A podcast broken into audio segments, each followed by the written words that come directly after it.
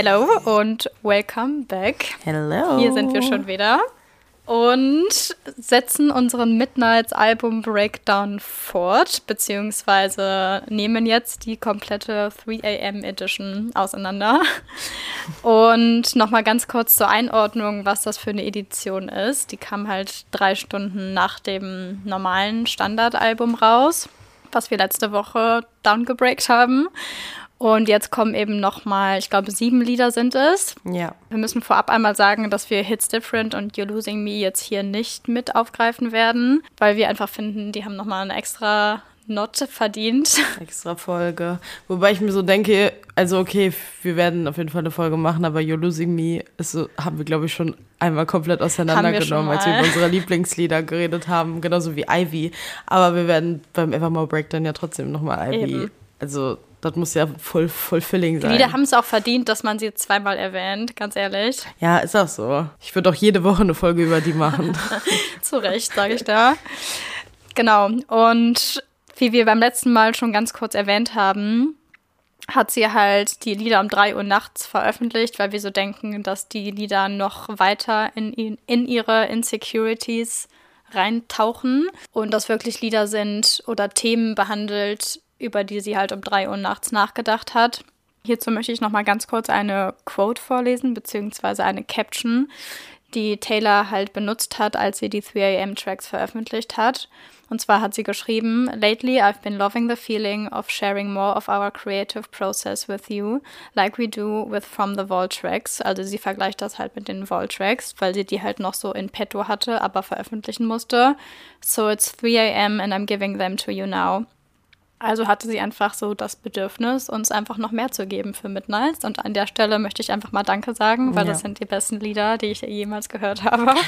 genau. Und dann würde ich sagen, fange ich doch direkt mal an mit The Great War. Mhm. Wenn du nichts mehr hinzuzufügen hast. Nee, ich muss nur nochmal betonen, wie sehr ich es liebe, dass wir es geschafft haben, bei jedem Breakdown immer die Favorites der anderen zu bekommen. Ja. Ohne dass wir das extra gemacht haben. Also, falls ihr unsere anderen Breakdowns schon gehört habt, wir machen es immer so, dass ich die geraden Zahlen bekomme und du die ungeraden Zahlen, was so die Liederaufteilung angeht. Und automatisch wir immer die Lieder, Lieblingslieder des anderen hatten. Mhm. Ganz komisch. Voll. Aber ist halt geil, weil man dann halt nicht direkt so dieses reinschwärmt. Also tut mir trotzdem. Aber nicht so dieses, wie wir sonst halt sind. Du weißt, was ich meine. ja, voll. Ja, genau. Also zur Einordnung, The Great War ist halt ein Favorite von Linda, während Would Have, Could Have, Should Have mein absolutes Lieblingslied ist. Aber ehrlich gesagt auch trotzdem Favorites des anderen gleichzeitig. Ja. Would Have, Could Have, Should Have ist das Beste, was ich hier gehört habe. Ich glaube, es ist auch ein Collective Fan-Favorite ja. einfach. Also wer nicht findet, dass es das beste Lied ist, was nee. jemals geschrieben hat, der hat einen an der Klasse. Sorry, das ist einfach so gut. Okay, aber erstmal The Great War. Das ist halt der erste Bonustrack auf der 3am Edition.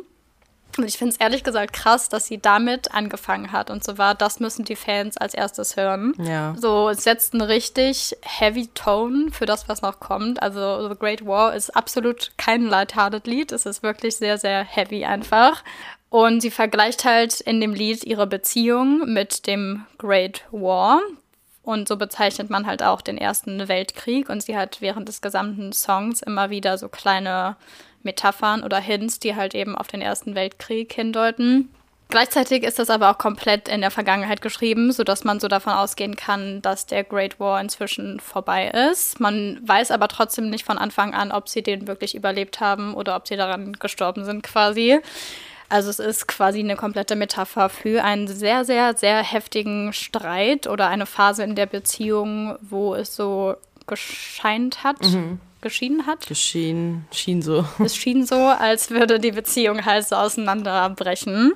Und man hat auch super viele Back-References zu alten Liedern. Und ich fange direkt mal an mit der ersten Zeile, wo sie singt: My knuckles were bruised like violets. Und das ist halt eine direkte Reference, finde ich, zu Afterglow, wo mhm. sie singt, Fighting with a true love is boxing with no gloves. Und jetzt weiß man halt schon, dass sie über die gleiche Liebe singt wie auch ähm, in Lover, also in Afterglow, und zwar halt über Joe. Und sie sagt halt literally, dass sie jetzt blaue Knöchel hat, weil sie halt so viel mit ihm gefightet hat. Und dann geht's weiter mit Sucker Punching Walls, Cursed You as I Sleep Talked. Also selbst als Taylor im Tiefschlaf ist, lässt sie das Thema nicht los und sie denkt immer noch daran und ist ihn einfach am Kirsten, also verflucht seinen Namen.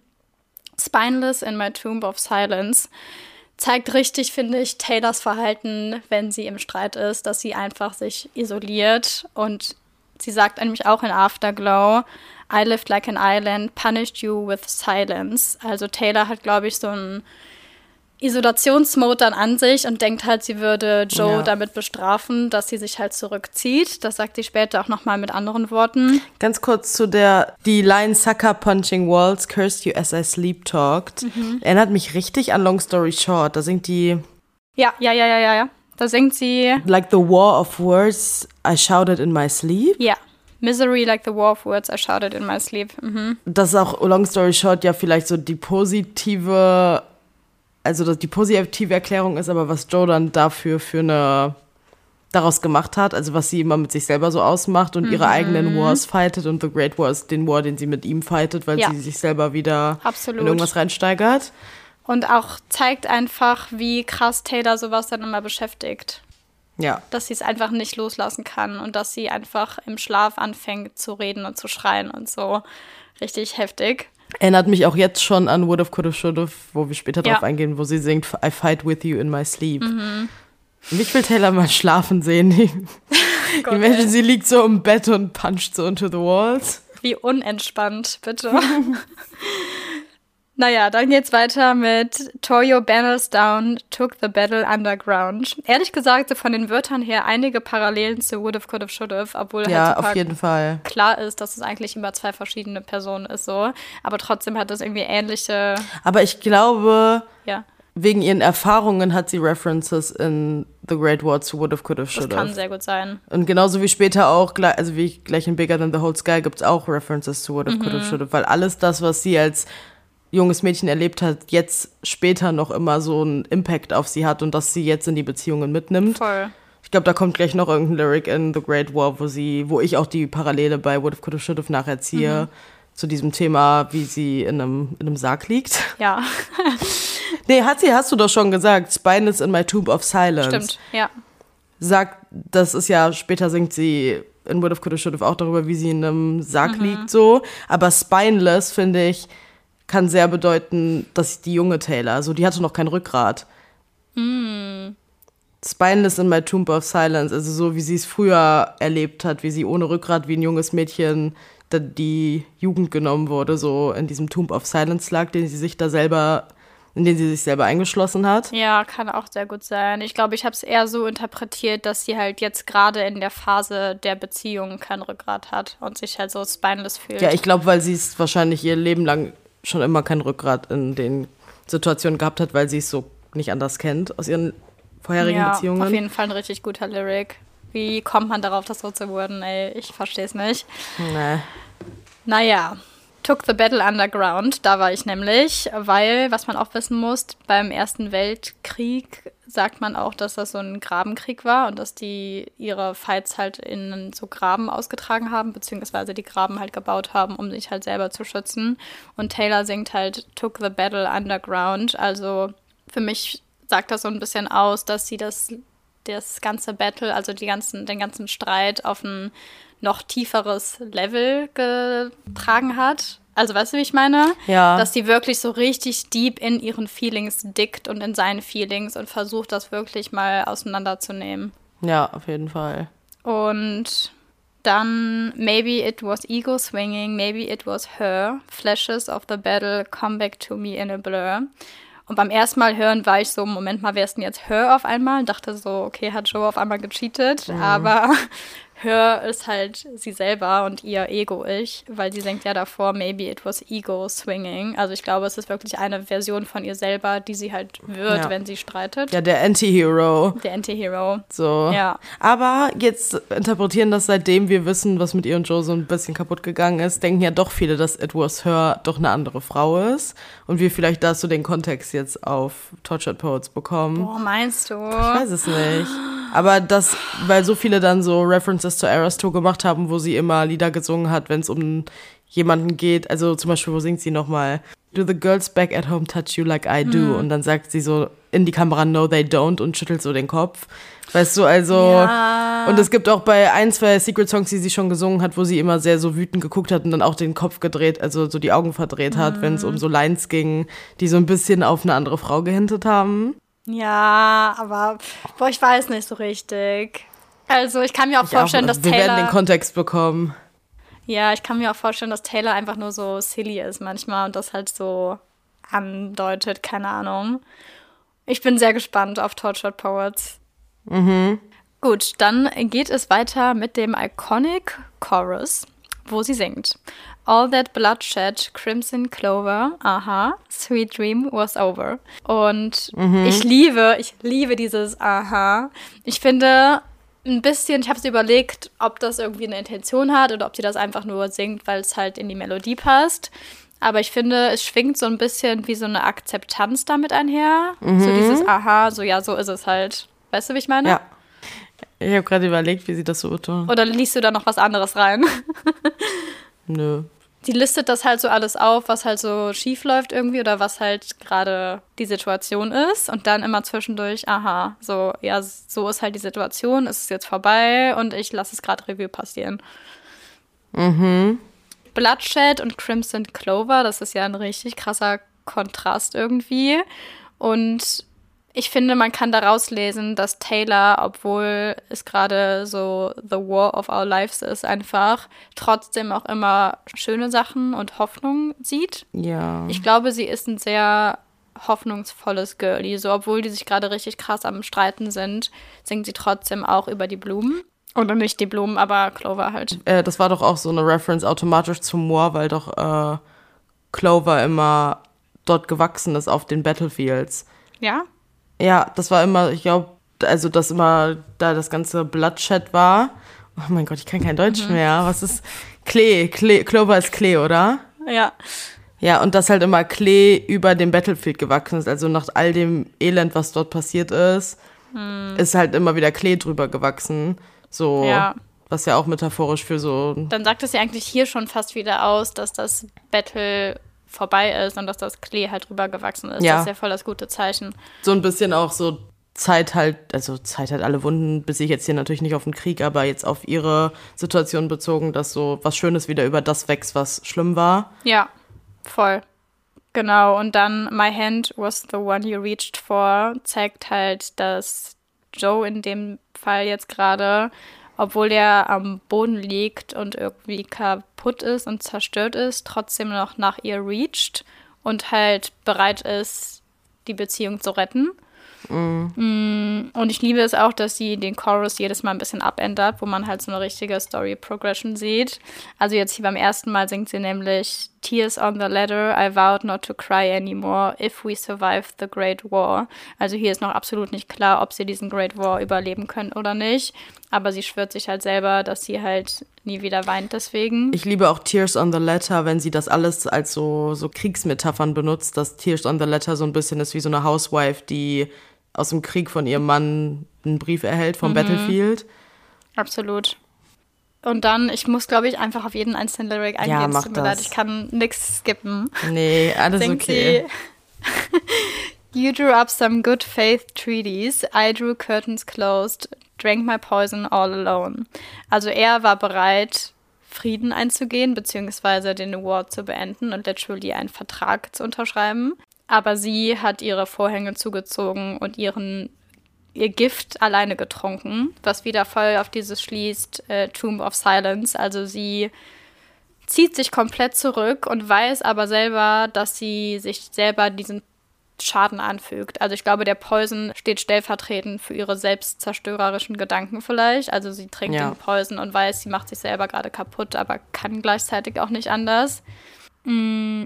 You said I have to trust more freely, but diesel is desire, you were playing with fire. Also, er ist so richtig bereit, die Sachen wieder glatt zu bügeln, aber merkt gar nicht, wie er Diesel in das Feuer kippt und es eigentlich die ganze Zeit nur noch schlimmer macht. Und ich glaube, Feuer ist in dem Falle sie. Also er spielt mit dem Feuer und weiß so, oder weiß, glaube ich, nicht, was er damit anrichtet, aber sie merkt ganz genau, wie es einfach immer und immer schlimmer wird und die Situation gerade gar nicht verbessert wird. Maybe it's the past that's talking, screaming from the crypt. Mm, und hieran merkt man halt voll, dass Taylor sowas schon öfter durchgemacht hat. Und ich glaube, dass das ein Muster ist, was sich durch ihr ganzes Leben zieht. Deswegen, ich finde, das ist eine absolute Parallele zu What If Could Have Should Have. Ja, voll. Screaming from the Crypt, Tomb of Silence, das ist...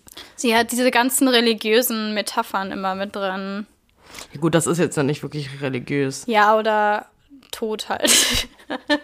Ja, ich finde, das ist wirklich ein 1 zu 1 Reference zu What If Could Have Should Have. Ich glaube halt auch, die 3M-Tracks hängen extrem zusammen. Ich kann mir auch vorstellen, dass sie das relativ zeitnah beieinander geschrieben hat. Ja. Naja, gut. Dann im nächsten Chorus ändert sie halt die Lyrics und singt The burning embers, I vowed not to fight anymore if we survive the Great War.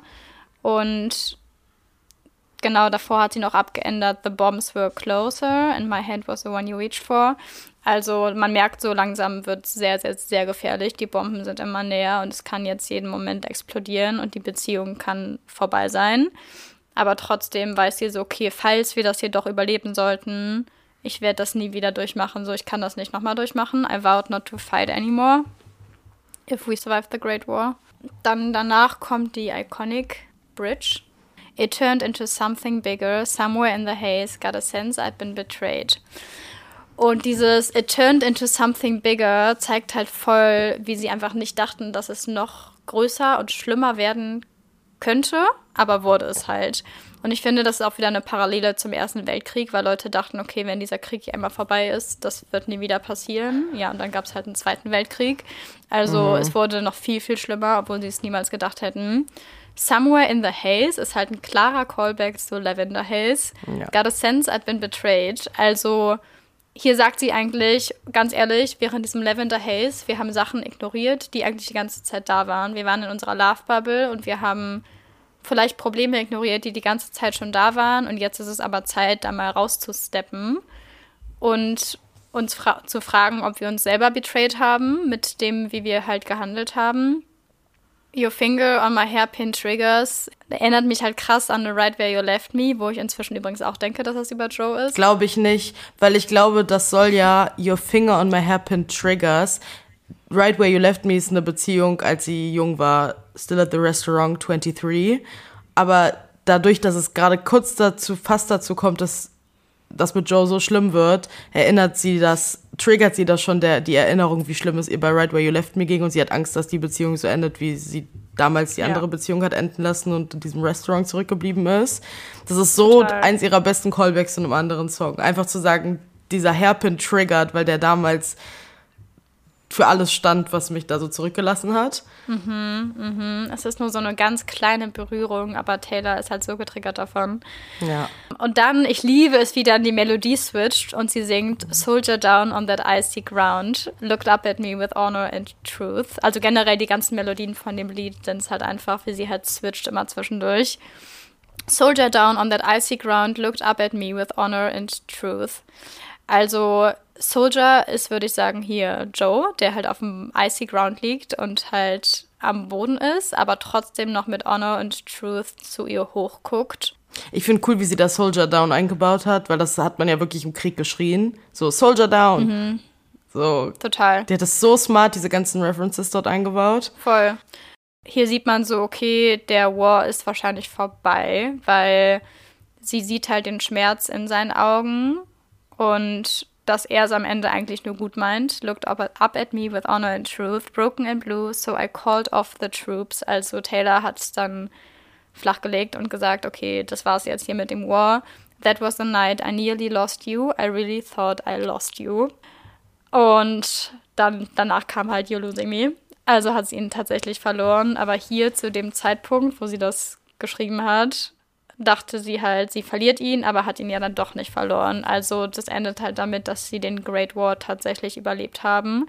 Auch wenn es, ich würde sagen, eine knappe Nummer war. Ja, ich glaube auch da hat sie Joe noch ganz anders gesehen. Also als ihn, als diesen perf ja. die perfekte Person gepainted. Auch looked up, looked up at me with honor and truth erinnert mich richtig an Peace. It's like I'm wasting your honor. Ja. Sie sagt, hat immer gesagt, wie, was für ein krasser, ehrlicher Honorary Person er ist und sie immer sich gefühlt hat, als ob sie ihn gar nicht verdient hat. Voll. Einfach so selbstzerstörerisch, Afterglow, The mhm. Great War einfach. Mhm. Und danach ist dann nämlich der Great War vorbei und sie singt We can plant a memory garden, say a soul in prayer, place a poppy in my hair. Also wirklich, okay, der War ist vorbei, wir können ein Memory Garden planten und jetzt ist das Ganze so so vorüber und Poppy ist ja auch ein Zeichen oder die Blume Poppy, insbesondere rot, glaube ich auch, ist auch ein Zeichen für gefallene Soldaten und auch so ein Zeichen für Waffenstillstand. Also der War ist halt wirklich komplett over und sie singt halt auch and we will never go back. Ja, hätte sie mal gewusst, was danach noch kommt. Und im allerletzten Chorus hat sie dann nochmal die Lyrics geändert und singt The worst was over. Und I vowed I would always be yours, cause we survived the Great War. Und anstelle von If we survived the Great War, also das ist auch noch nochmal eine Bestätigung, dass sie es wirklich überlebt haben. Und ich finde, am Ende wiederholt sie ja die ganze Zeit I would always be yours because we survived the Great War. I vowed I would always be yours. Und so endet das Lied dann auch. Und dadurch, dass sie das ständig wiederholt, diesen einen Satz, zeigt das, finde ich, nochmal so richtig ihr Commitment, dass sie bereit ist, nochmal richtig alles für die Beziehung zu geben. Und ja. jetzt haben wir schon diesen Great War überlebt. Und jetzt will ich erst recht, dass das hält und dass ich einfach für immer deins bin. Autsch, sage ich da. Ah, ja. Okay, dann geht es weiter mit einem Soul-Crushing-Song, den, glaube ich, viele auch so ein bisschen ein super superior Lied, aber ich kann es auch nicht immer hören. Einfach weil es so sad ist. So sad. Und zwar Bigger Than the Whole Sky, produced von Jack und Taylor. The Great War war übrigens von Aaron und Taylor. Ach so. Ja. In den 3am-Tracks haben die, ist das erste Mal, dass Aaron dann dazugekommen ist und die haben so Hälfte, Hälfte ungefähr die Tracks produced. In Bigger Than the Whole Sky weiß man, also es wird nicht, wurde nie von ihr bestätigt, worum es wirklich geht, aber ich finde, es ist auch so ein Song, den man auf so viele Sachen beziehen kann.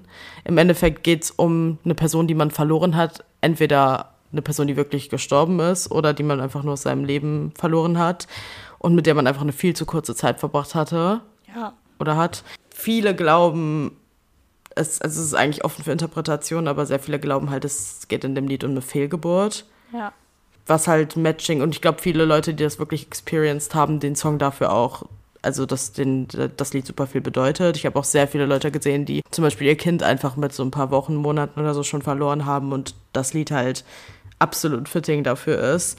Ich denke, also ich finde, das könnte eine Interpretation sein, aber ich finde auch komisch, darüber zu spekulieren, wenn wir nicht wissen, ob Taylor überhaupt eine Fehlgeburt hatte und das ist so was Persönliches. Das ist so krass privat. Was ich sehr passend finde und was halt auch sehr Matching ist zu den Lyrics, finde ich eher, dass sie über sich singt, eine Version von sich selbst, die sie nie kennengelernt hat. Weil es gibt so viele mhm. Parallelen zu Would Have, Could Have, Should Have, worauf ich nachher eingehe, was halt ein Lied ist, wie sie viel zu früh ihre Jugend verloren hat, weil sie mit einem viel zu alten, frightful Mann zusammen war, der ihr irgendwie diese Jugend und Innocence genommen hat. Und sie singt so, sie ja. Sie trauert ein bisschen der Version hinterher, die sie hätte sein können, wenn sie das nicht erlebt hätte, was sie alles so jung schon erlebt hat. Sorry, ganz kurz, aber was muss man für krasse Songwriting-Skills haben, dass man dieses Lied auf so viele Situationen beziehen ja, kann? Total.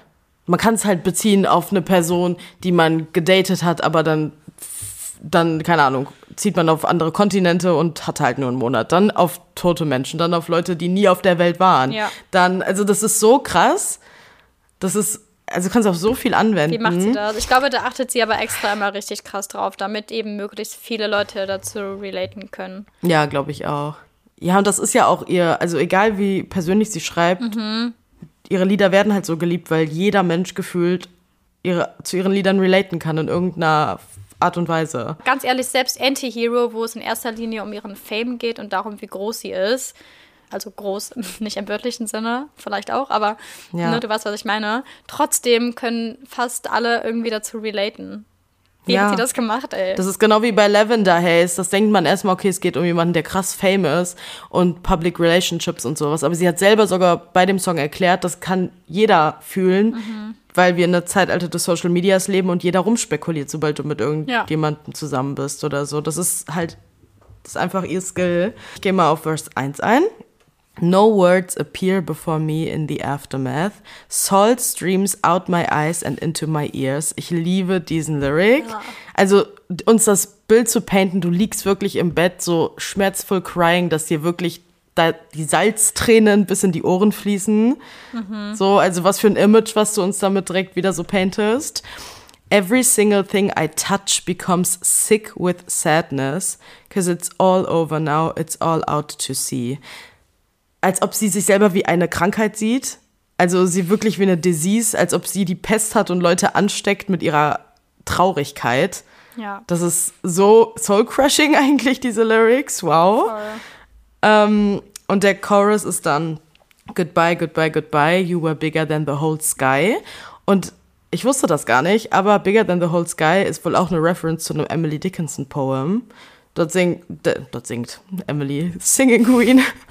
Das Poem von Emily äh, heißt The Brain is wider than, than the sky.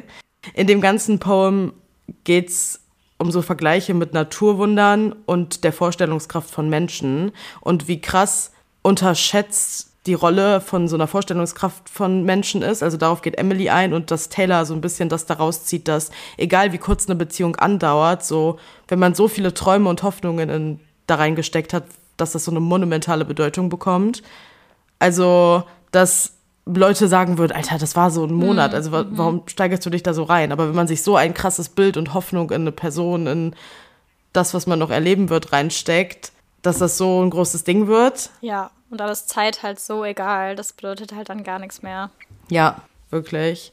Und dann geht's weiter mit You were more than just a short time and I've got a lot to pine about. I've got a lot to live without. I'm never gonna meet what could have been, would have been, should have been you. Und wiederholt das dann. Und das ist halt für mich so, also ich denke schon, das ist über eine Version von sich selber. So, ich habe einiges verloren. Es ist more than just a short time. So, du warst mehr als nur meine Jugend. Du hättest noch viel länger jugendlich und jung sein dürfen, als aber mhm. you needed to grow up, weil die Welt dich dazu gezwungen hat. Aber genauso ja, gut kann es natürlich über eine Fehlgeburt oder auf andere Sachen bezogen werden. Und in Verse 2 singt sie dann, Did some bird flap its wings over in Asia? Lieb ich, den Butterfly-Effekt, den sie reinbringt. Ich glaube da auch so krass dran, dass so, also als Erklärung, der Butterfly-Effekt bedeutet, dass man dran glaubt, dass zum Beispiel gerade, wie sie es sagt, irgendein Vogel in Asien gerade seine Flügel geschlagen hat und deswegen eine Kettenreaktion an Sachen ausgelöst werden, die dann dazu führen, dass Taylor in dem Fall dann diese Person verloren hat. Also mhm. selbst wenn der Vogel nur fünf Minuten später seine Flügel geschlagen hätte, wäre dadurch vielleicht nicht keine Ahnung, hinter ihm ein anderes Tier losgerannt. Das Tier ist auf die Straße gerannt, wurde von einem Auto angefahren und das hat dann alles zu so einer Kettenreaktion geführt, die bis nach Amerika zu ihrer Situation geführt haben. Und oft ist so ein Butterfly-Effekt einfach, damit man sich vielleicht selber erklären kann, warum das alles so passiert ist, wie es passiert ist. Mhm. Also danach singt sie nämlich, Did some force take you because I didn't pray? Sie sucht halt nach 100 Möglichkeiten, warum zur Hölle sie nicht mehr mit dieser Person ist oder diese Person die kennengelernt hat oder nicht alles so geworden ist, wie sie es sich ausgemalt hat. Im Endeffekt weiß sie wahrscheinlich auch selber, dass sie genug gebetet hat, sage ich mal, wenn sie das so auf ihren Glauben bezieht, aber denkt trotzdem so, ich habe nicht genug dafür getan. Und ich finde, das ist auch ein bisschen so ein Callback zu What If, Could Have, Should Have, weil sie da ja auch sich selber die ganze Zeit vorwirft, sie hat ihren Glauben vernachlässigt und verloren durch die Experience, die sie mit John Mayer hatte und als sie jung war. Was halt krank ist, dass sie sich selber trotzdem noch hier die Schuld geben ja. möchte. Und selbst nachher jetzt in Would Have, Could Have, Should Have kann sie zwar schon langsam damit, also so ein bisschen mehr Healing-Process, aber sie hat trotzdem ja eigentlich nicht damit abgeschlossen. Bis heute holt sie das so ein. I regret you all the time. Ja. Und im Endeffekt wiederholt sie dann den Chorus noch zwei, dreimal und es ist einfach super sad. Aber einfach ein underrated Lied darauf, wieder auf ihre Songwriting-Skills bezogen. Mhm. Weil es ist nicht das es ist trotzdem krasses Songwriting, aber es ist jetzt nicht das rausstechendste Lied von Taylor, was man so bei Songwriting, wo man dran denkt. Mhm. Aber das perfekte Paradebeispiel, wie ein Lied für 100 Menschen verschiedene Bedeutungen haben kann. Total. So wichtig auch einfach für das Album irgendwie. Absolut. Okay, moving on zu einem absoluten Bob. Ehrlich gesagt, nach diesen beiden Liedern auch dringend notwendig. Mhm. Und zwar kommt jetzt Paris, oh. produced auch von Aaron Dessner und Taylor Swift. Ich muss erstmal nochmal appreciaten, dass ich in Paris war, als das Lied rauskam. Ah, oh, stimmt. Life-changing. Ja. Genau, Paris ist eine Metapher für die Love Bubble und hat damit, finde ich, eine krasse Parallele zu Lavender Haze. Nur sagt sie hier nochmal, finde ich, auch ein bisschen eindeutiger, lasst mal bitte meine Privatsphäre meine Privatsphäre sein, so und mind your own business. Und genau, das Lied steht halt wirklich komplett für eine von den sehr vielen guten Phasen in der Beziehung von Taylor und Joe. Also ich finde schon, dass es über Joe ist oder so habe ich es auf jeden Fall immer interpretiert weil es auch wieder zeigt, wie er komplett unbothered ist von der ganzen Welt und den ganzen Tratsch und sowas einfach links liegen lässt. Genau, es geht los mit einem, wie sagt man, mit so Lines, wo man weiß, das singt Taylor gerade nicht. Zitat eigentlich. Ja, also Taylor sagt das nicht selber in dem Lied, sondern jemand anderes sagt es zu ihr. Also es ist komplett in hier Gänsefüßchen. Ja. Your ex-friend's sister met someone at a club and he kissed her. Turns out it was that guy you hooked up with ages ago, some wannabe Z-lister, and all the outfits were terrible, 2003 unbearable. Did you see the photos? Und dann sind halt die Anführungsstriche vorbei und Taylor sagt, no, I didn't, but thanks though.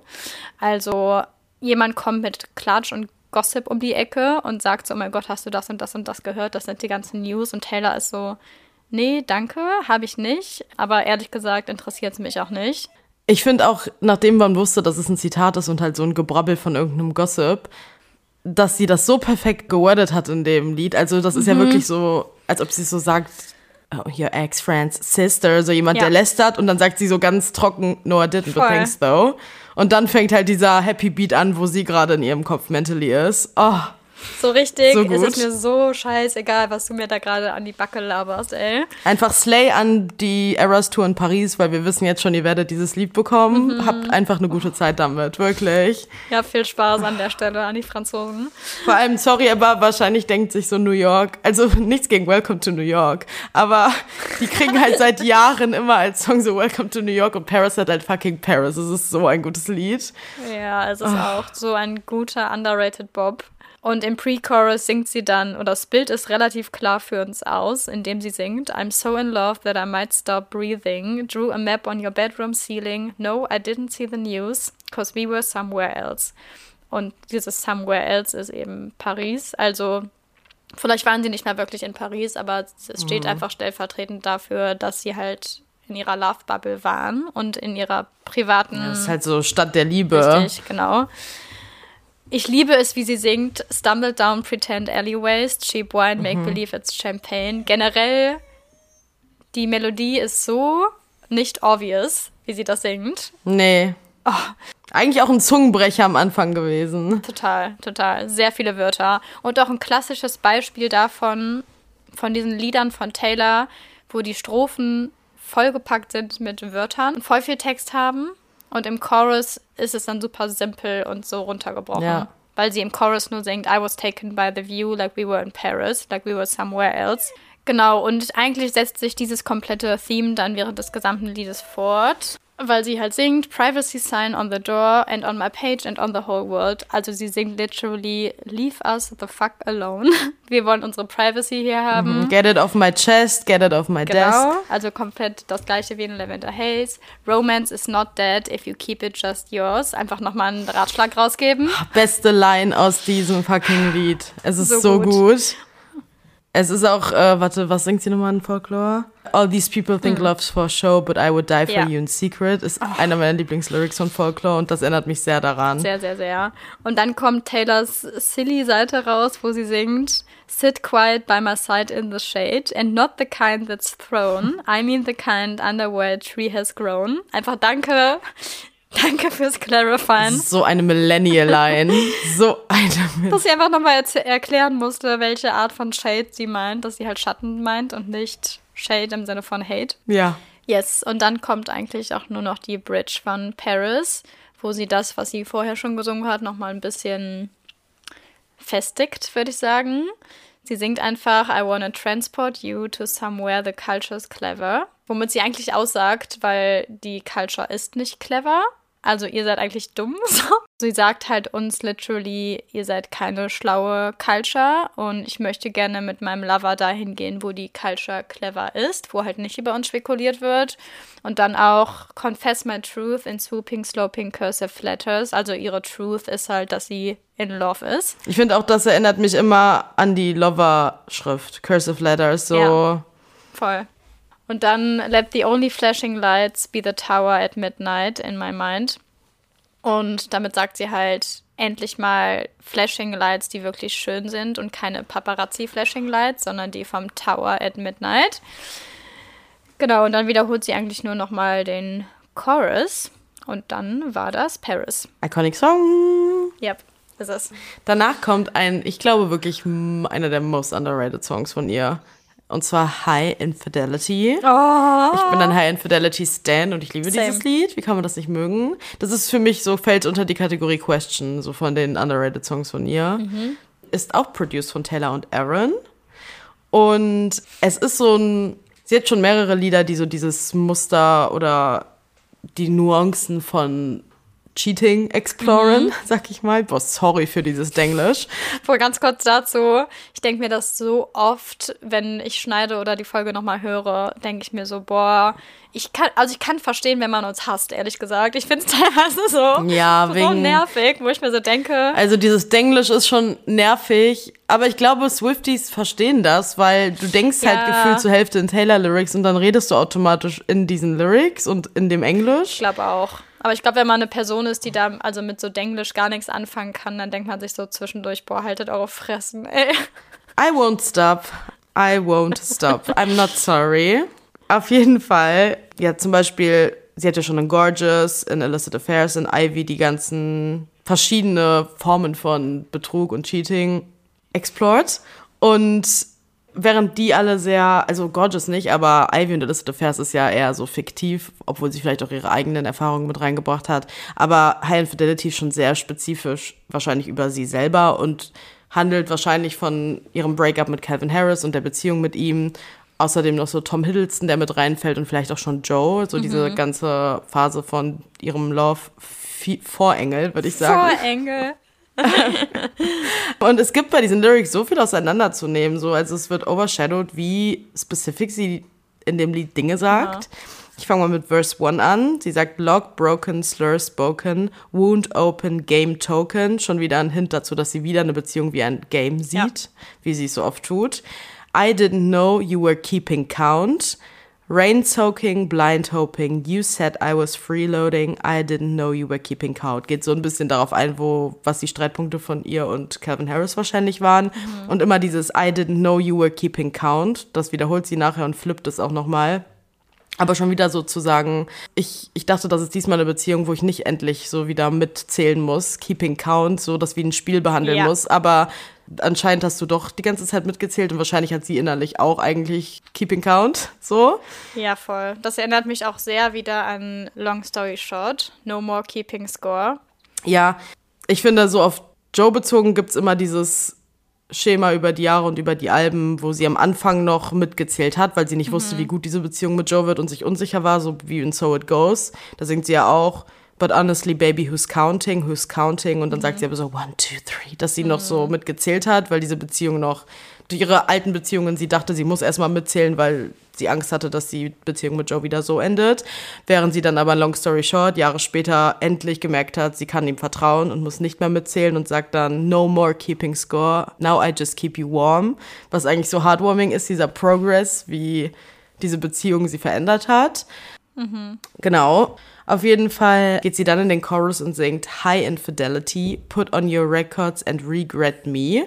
Erstmal Put on your records, so ein Hint zu Calvin Harris, weil er einfach ein DJ ist. Ja. Und High Infidelity selber ist halt irgendwie so ein Wortspiel zu dem Begriff High Fidelity, was ja Hi-Fi bedeutet und gerade für einen Produzenten und einen DJ sehr relevant ist, weil das so die highest quality von Sounds ist und deren Beziehung halt High Infidelity ist, genau das Gegenteil davon. Könnte aber auch ein Hint zu dem Film High Fidelity sein mhm. aus dem Jahr 2000 oder der, dem Remake davon von 2020. Da gibt es nämlich dann eine Serie dazu. Da spielt auch Zoe Kravitz die Hauptrolle, die ja unter anderem auch an dem Album mitgeschrieben hat und sehr eng befreundet ist mit Taylor. Und in der Serie geht es ja auch, geht's halt auch sehr viel um so Intro-Perspektive von der Hauptcharakterin und ihre ganzen gescheiterten Beziehungen werden da so ein bisschen behandelt und wie sie über ihre Beziehung, die so die Liebe ihres Lebens gefühlt war, versucht hinwegzukommen und sich in andere Beziehungen reinstürzt. Sehr gute Serie übrigens, kann ich empfehlen. Ich wollte gerade fragen, ob du sie geguckt hast, sonst hätte ich jetzt gesagt, ab auf unsere Liste damit. Ja, so, so gut. Er würde ich auf jeden Fall nochmal gucken. Vor allem, die habe ich geguckt, bevor das Album rauskam. Die kam ja wirklich 2020 raus oder sowas. Die war richtig, richtig gut. Genau, danach singt sie weiter. I bent the truth too far tonight. I was dancing around, dancing around it. High infidelity, put on your headphones and burn my city, singt sie da diesmal. Your picket fence is sharp as knives. I was dancing around, dancing around it. Und merkt euch dieses I was dancing around it, weil das jetzt so ein bisschen weiter einhergeht mit dem Refrain, der dann kommt. Und dann singt sie stellt sie eine Frage an Calvin wahrscheinlich. Do you really want to know where I was April 29th? Und ich liebe das so, dass sie uns damit auch so, also sie bestätigt nicht, was genau April 29th war, aber sie weiß genau, wir werden es auseinandernehmen. Ja. Und das einzige offensichtliche Datum war April, der 29. April 2016, weil so viel in diesem Zeitraum passiert ist. Ähm, erstmal ist das der Tag, an dem Calvin Harris den Song This Is What You Came For rausgebracht hat. Und so ein bisschen vielleicht da, also da war so eine Release-Party oder irgendwie sowas dazu und dass er vielleicht enttäuscht war, dass Taylor nicht dort mhm. war. Und daraufhin hat er in einem Interview gesagt, dass er sich überhaupt nicht vorstellen kann, mit Taylor zusammenzuarbeiten an einem Projekt, wo man sich so denkt, Entschuldigung, das ist deine Freundin. Du sagst das einfach in der Öffentlichkeit, pretty embarrassing for you. Und Taylor dann aber gedroppt hat, dass sie This is what you came for halt mitgeschrieben hat und es eigentlich ihr Projekt ist und das unter dem Pseudonym Nils Sjöberg gemacht hat. Auch einfach mal gut, dass sie sich ihre Credits einfach genommen hat, wo sie auch angebracht sind. Sorry, dein Boyfriend, ja. der dich so discredited, die waren noch zusammen. Was ist das denn? Außerdem, und ich wusste das nicht, wusstest du das, dass am Vorabend des 29. Aprils Gigi Hadid ihren 21. Geburtstag gefeiert hat und da hat sie zum ersten Mal Joe gesehen. Mhm. Der war auf dem Geburtstag. Das war nicht erst die Met Gala, die war halt drei Tage später. Aber dort hat okay. sie Joe wohl kennengelernt. Props an Gigi. Wir wissen halt nicht, ob die da wirklich geredet haben oder keine Ahnung was. Auf jeden Fall waren drei Tage später sowieso die Iconic Met Gala 2016, wo alles passiert ist mit Joe, Tom, Calvin. Da war ja, also wir wussten nicht, ob Calvin und sie schon wirklich getrennt sind oder nicht. Es waren ja so Rumors wahrscheinlich schon, weil einfach zu viel passiert ist. Und sie hat dann auf der Met Gala Dancing Around, Dancing mhm. Around It mit äh, Tom Hiddleston gemacht. Es gibt dann ein iconic Video von dem Abend, wie sie mit Tom Hiddleston am Abdancen ist und einfach wieder bejeweled ist. Mhm. Und außerdem ist der 29. April einfach noch der International Dance Day. Also wie sie es wieder geschafft hat, das alles miteinander zu connecten, dass die, die Welt arbeitet für Taylor Swift. Dass der International Dance Day der Tag ist, wo sie dann auch noch am Dancen ist und keine Ahnung was. She's Masterminding. Ja, und sie fragt ja halt, do you, do you really want to know where I was April 29th? Und singt dann, do I really have to chart the constellations in his eyes? Und das ist, ich habe über diesen Lyric nie so krass nachgedacht, aber es ist so smart gemacht, mhm. weil Constellation, sie will wirklich damit sagen, ich kann dir nicht sagen, wo ich war, also ist, weil ich wahrscheinlich dich betrogen habe, aber du müsstest dafür, um das rauszufinden, die Sternbilder, die Navigation in den Augen von Tom Hiddleston oder Joe an dem Fall, mit wem auch immer sie gecheatet hat, lesen, mhm. damit du herausfinden kannst, wo wir uns befunden haben. So. So smart, ey. So smart.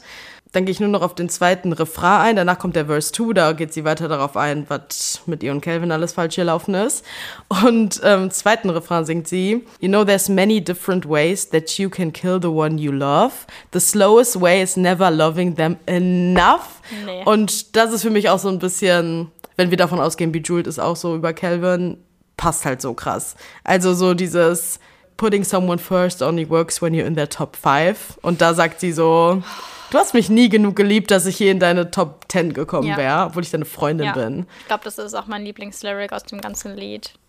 Ja. Und auch sehr tolerated auf eine Art. Ja, und auch wieder so ein Universal Feeling. Das ist ein spezifisches Lied auf eine spezifische Situation in ihrem Leben und trotzdem schafft sie es, dass Leute wahrscheinlich dazu relaten können. Ja, The slowest way is never loving them enough. Leute, lasst euch das bitte mal auf der Zunge zergehen. The slowest way. Es ist wirklich, als ob man jemanden slow tötet, indem man merkt, ja. die, da ist gar keine Liebe. Und dann stellt sie nochmal die Frage, do you really want to know where I was April 29th? Und dann sagt sie aber, do I really have to tell you how he brought me back to life? So, du hast mich mit deiner nicht vorhandenen Liebe getötet in dieser Beziehung mit der Scheiße, die du gemacht hast. Und dann aber auch dieses Do I really have to tell you? So, du weißt ganz genau, der hat mich zurück ins Leben gebracht. Nee. Ich frage mich auch, ob das so nur auf Tom sich bezieht oder mit wem auch immer sie ihn betrogen hat, also Calvin. Oder ob das so ein bisschen auf beide hintet, dieses Constellation in his eyes, vielleicht Tom, diese Nacht, die Met Gala und Brought Back to Life hört sich für mich schon sehr nach Joe an, nach dieser Beziehung, die wirklich ihr ganzes Leben verändert hat. Ja. So. Ja, sonst nur noch so, was rausstechend ist, ist ja, dass sie wirklich immer dieses in den Chorusen switcht, put on your headphones and regret me, regret meeting me, burn my city. Also es sind immer alles auf sein, sein DJ-Dasein bezogen und ob er jetzt in Hindsight wahrscheinlich bereut, was er ihr angetan hat.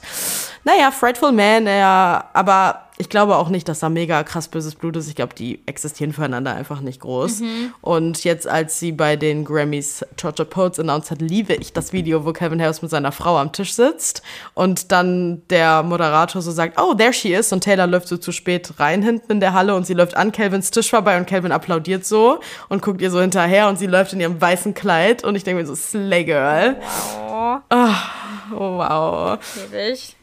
Lieb ich sehr. Nee, High Infidelity ist so overseen und so. Underrated. Und so, ein, so gute Sounds. Es macht so Spaß, dieses Lied zu hören. Ja. Dieses dim, dim, dim, dim, Nee, so gut gemacht. So gut. Okay, du bist beim dritt, drittletzten, ne? Ja, jetzt kommt ja. nämlich Glitch. Auch underrated. Greift sich oh, genau da ein, finde ich. Nein. So underrated. Leute, wie oft sage ich, ich hätte es gerne als Secret Song. Ich würde es so gerne haben. Es wäre so ein guter Secret Song. Es wäre so gut. Oh, ja. Ja, Glitch handelt davon, dass sie und ihr Gegenüber, ihr Romantic Interest, eigentlich nur Freunde sein sollten oder es war eigentlich von Anfang an nur eine Freundschaft und dann ist aber ein Glitch passiert, wie Taylor sagt, und zack waren sie verliebt. Weil es geht auch damit los. We were supposed to be just friends.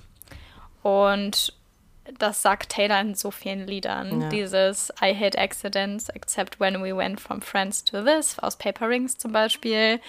Dass die Beziehung halt mit einer Freundschaft oder so einem Friends with Benefits Ding gestartet ist und dann, obwohl es eigentlich gar nicht die Intention war, sind sie auf einmal Lovers geworden. Aber vielleicht auch supposed to be friends, weil die noch in Beziehungen waren. Ja. Supposed to. So, eigentlich, wenn es richtig gewesen wäre, hätten wir nur Freunde sein sollen. Wir haben es eigentlich falsch gemacht, genau. Ja. Ich liebe es, wie sie singt, depending on what kind of mood and situationship I'm in and what's in my system. Also generell, sie hat sehr viele Wörter benutzt, die halt was mit so Technik und Elektronik zu tun haben. Aber hier meint sie halt what's in my system, so mal schauen, wie betrunken ich bin oder welche, welche Drogen ich vielleicht genommen habe, keine Ahnung.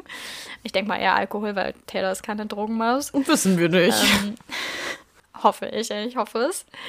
Genau, und das, worum es dann eigentlich geht, ist halt im Chorus. I think there's been a glitch. Oh yeah.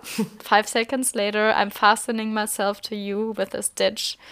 And I'm not even sorry, nights are so starry, blood moonlit. It must be counterfeit. I think there's been a glitch. Also es gab halt wirklich einen Glitch, also eine, wie sagt man das auf Deutsch? Mm, so, ähm, so eine Unterbrechung. So ein Blackout. So ein, so ein, ja, so ein Error ja. vielleicht, ja. Und fünf Sekunden nach diesem Glitch hat sie das Bedürfnis, sich an ihn dran zu nähen. Muss man auch mal sich ganz kurz vor Augen führen. Also so wirklich, ups, scheiße, wir waren erst nur Freunde. Und jetzt möchte ich mich am liebsten an dir festnähen, weil ich mir so sicher bin, dass du mein Endgame bist.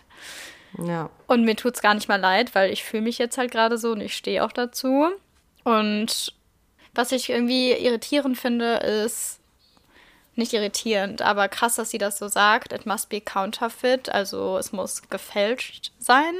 So im Sinne von, es fühlt sich schon so sehr nach einem Glitch an, dass es gar nicht echt sein kann. Ich glaube, weil wieder wegen ihren Erfahrungen, die sie gesammelt hat, denkt sie sich ich glaube gar nicht mehr so an die wahre Liebe, mhm. weil es immer nur mich, es ein Reinfall war, gerade wenn es dann wieder nach Calvin Harris und Tom war. So, die, die glaubt schon, also sie macht sich schon wieder selber kaputt mhm. und overthinkt das und denkt sich, das kann doch nicht real sein, gerade weil irgendwie muss doch hier was falsch sein dafür, dass es, es ist zu perfekt. I thought the plane was going down. How'd you turn it right around? Ja. Ja. Ja, wahrscheinlich. Taylor und ihre Selbstzweifel halt. Dann was ich auch liebe, wo alle Fans auch drauf abgegangen sind, ist But it's been 2190 days of our love blackout. Und genau diese Anzahl ist halt sechs Jahre, nur in Tagen umgerechnet. Sehr smart wieder von Taylor. Ich finde Love Blackout noch interesting, mhm. weil das auch so ein bisschen, finde ich, auf ihre Lavender Haze anspielt oder so.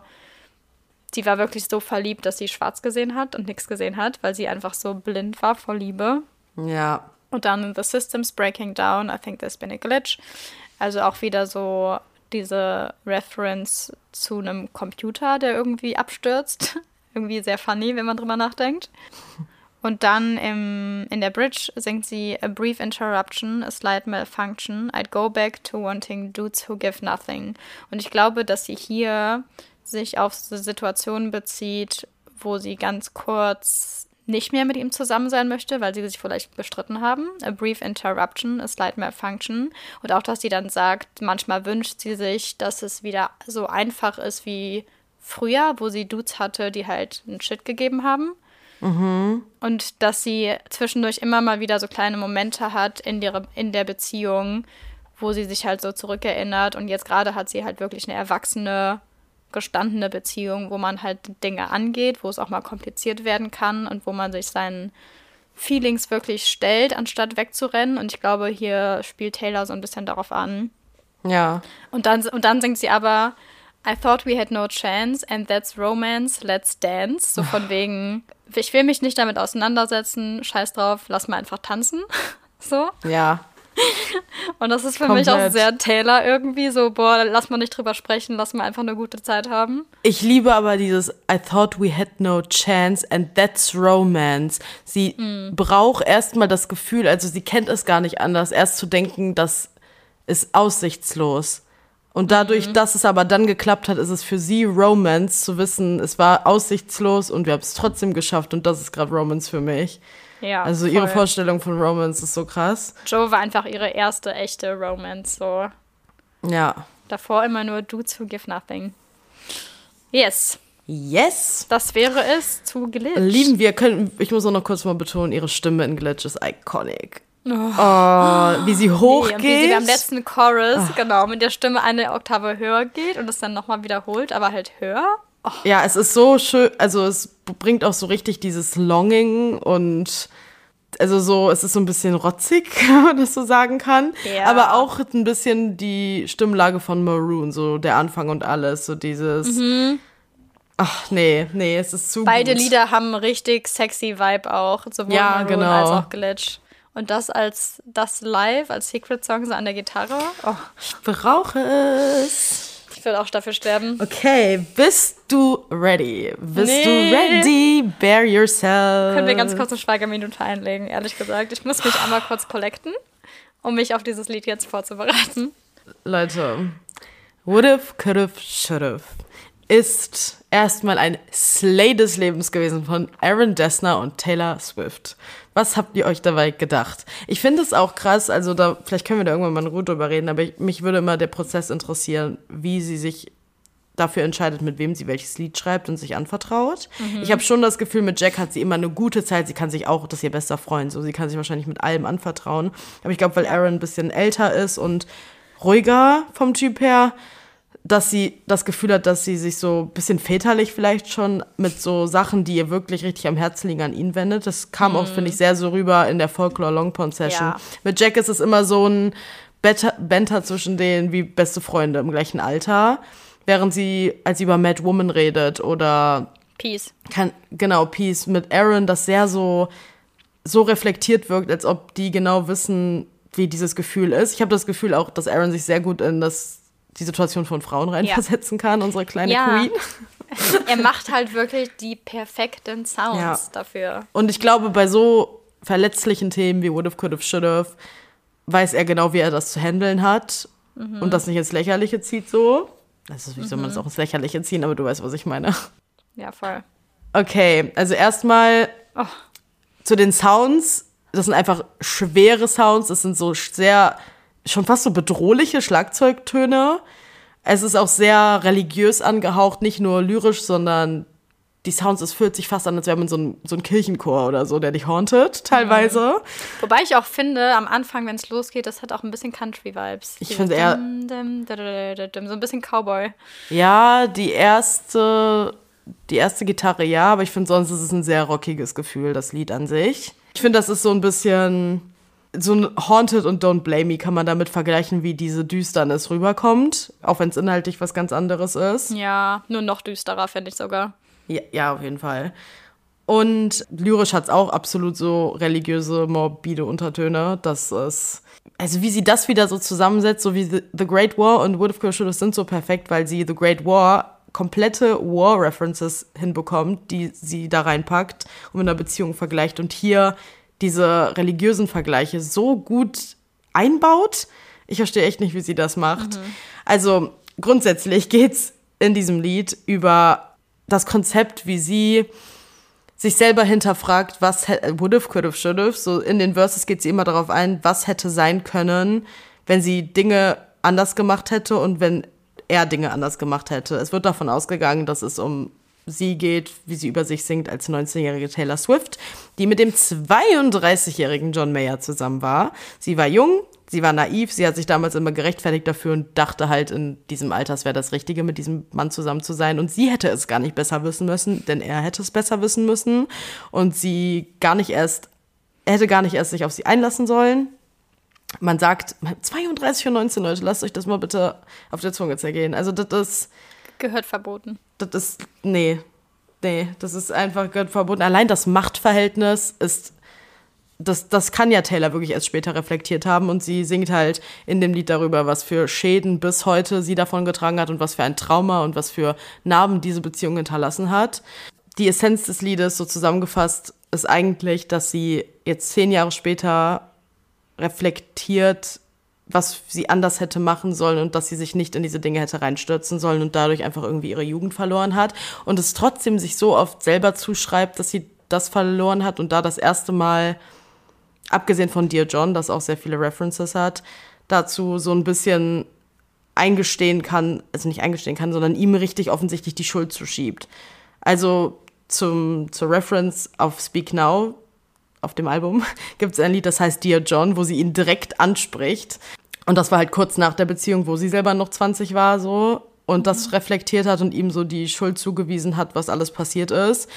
Aber über die Jahre trotzdem immer diese Mitschuld mit sich mitgeschleppt hat, zu denken, sie hätte das gar nicht erst zulassen dürfen, obwohl das einfach, sie hat da gar, sie soll, darf sich keine Schuld geben. So, er hätte es wirklich besser wissen müssen und sie war einfach naiv und jung und wer bist du mit 19? Du weißt nicht, wer du bist und was du da ja. gerade machst und du denkst, das wäre das Richtige, gerade wenn dir so ein famous, hot, young Country Singer da irgendwie so die Augen schön macht.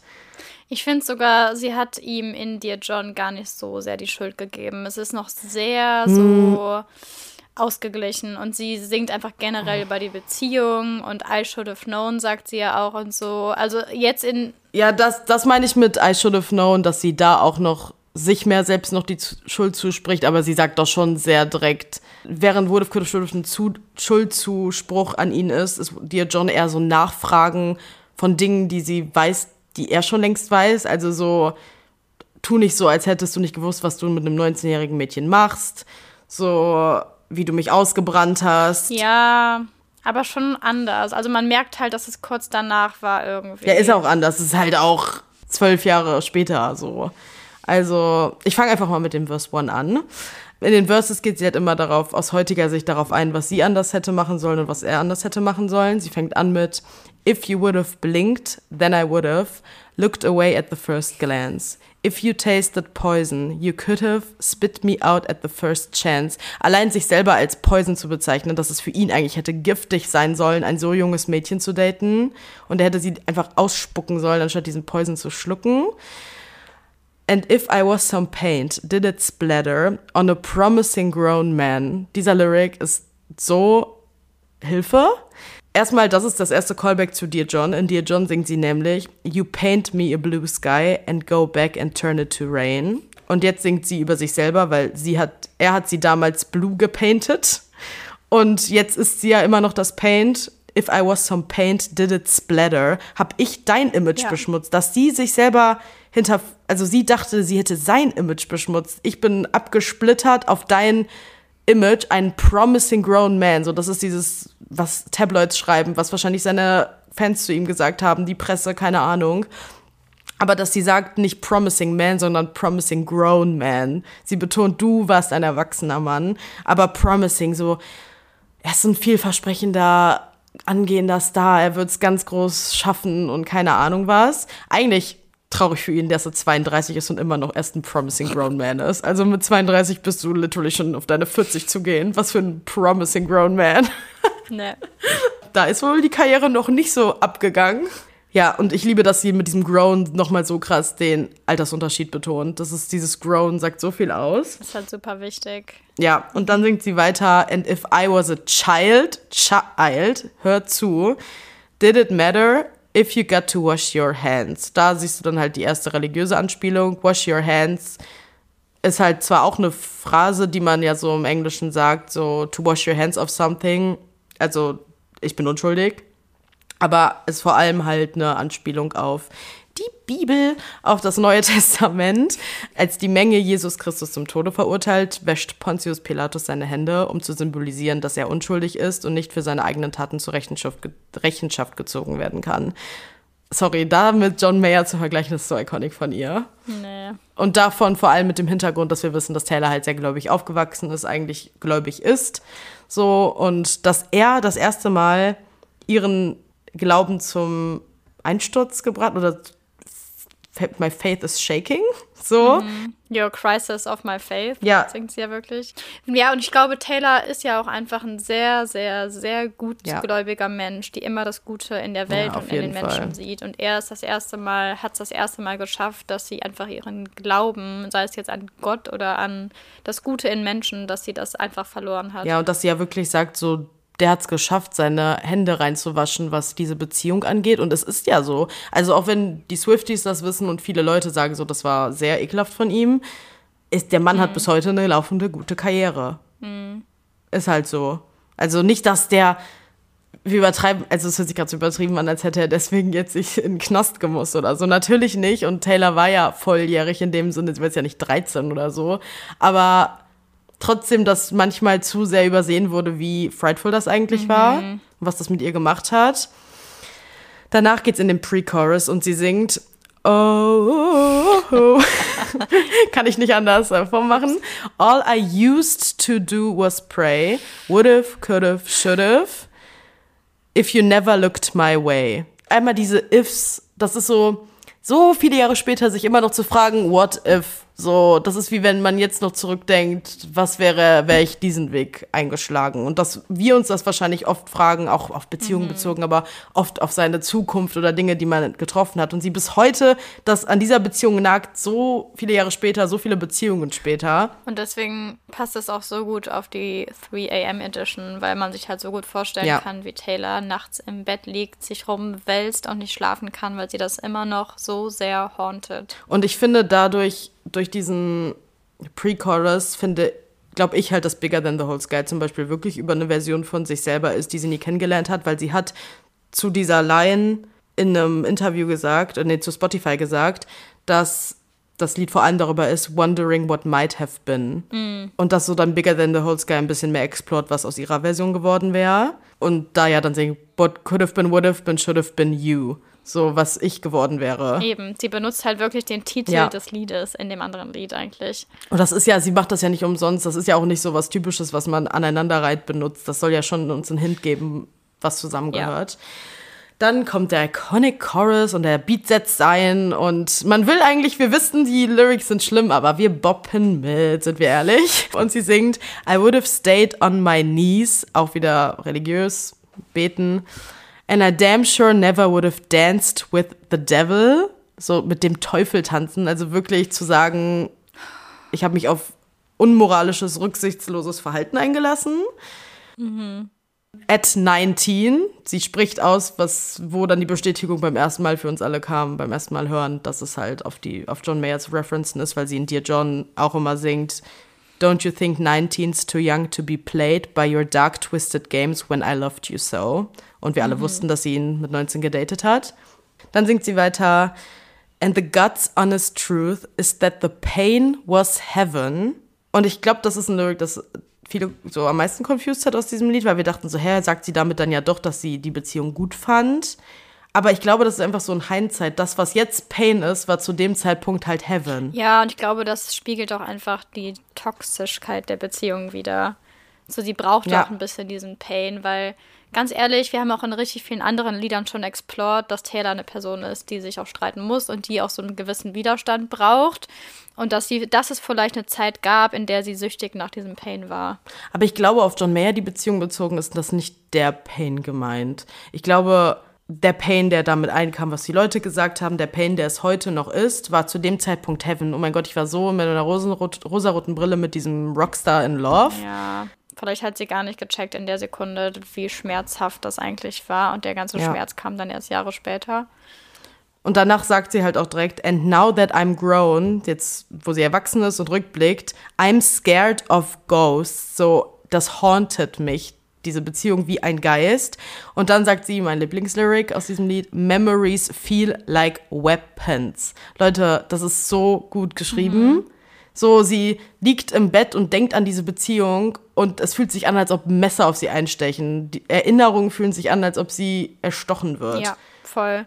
Und auch nochmal dieses I'm scared of ghosts zeigt, finde ich, auch voll, wie er ihr komplettes Bild von Männern zerstört hat und dass sie heute in eine Beziehung reingeht mit der Erwartung, dass das nichts wird, liegt halt zu einem Großteil an John Mayer wahrscheinlich. Ja, auf jeden Fall.